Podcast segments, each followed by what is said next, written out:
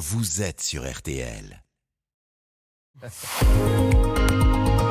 Ah ouais, les pourquoi de l'info, Florian, vendredi soir, c'était donc la 48e cérémonie des Césars. Et à cette occasion, vous allez nous expliquer donc ce matin pourquoi Romy Schneider, Philippe Noiret et Jean Rochefort ont obtenu des Césars uniques. Oui, Jérôme, des Césars obtenus en 1976 lors de la toute première cérémonie dont le président était cette année-là Jean Gabin.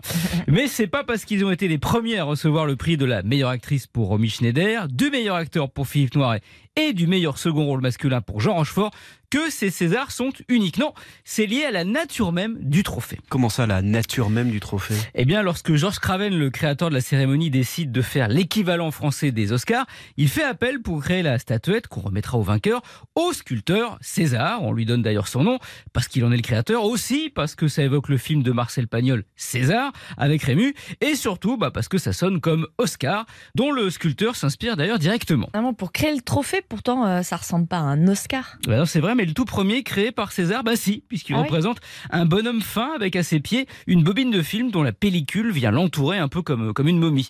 C'est ce trophée que reçoivent les premiers vainqueurs, donc dont Romy Schneider, Philippe Noiret et Jean Rochefort, et ils seront aussi les derniers à Ouais. l'avoir. Et pourquoi cela?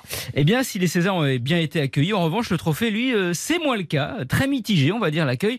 on trouve qu'il fait un peu trop Oscar version low cost. Donc, on demande à César de revoir sa copie pour l'année suivante. Et donc, c'est là qu'il va imaginer le trophée bah, qui remet désormais, non Exactement, bah, le sculpteur part dans une direction plus abstraite, hein, lui que l'on connaît surtout pour ses compressions, réalisées avec une presse hydraulique découverte dans les années 60 dans une casse automobile, eh bien il imagine ce trophée qu'il appelait d'ailleurs sa bûche industrielle, entièrement en bronze hein, et non pas en or, 30 cm de haut, 3,5 kg, qui demande 15 heures de travail au fondeur qui la fabrique chaque année en Normandie, à Bréauté, à côté d'Étretat, et qui mériterait eux aussi un César d'honneur pour leur travail depuis plus de 45 ans. et, tiens, ça a quelle valeur César Bah, c'est une bonne question, je me suis renseigné. On l'estime à 1500 euros, ce qui est le double de la valeur estimée d'un Oscar.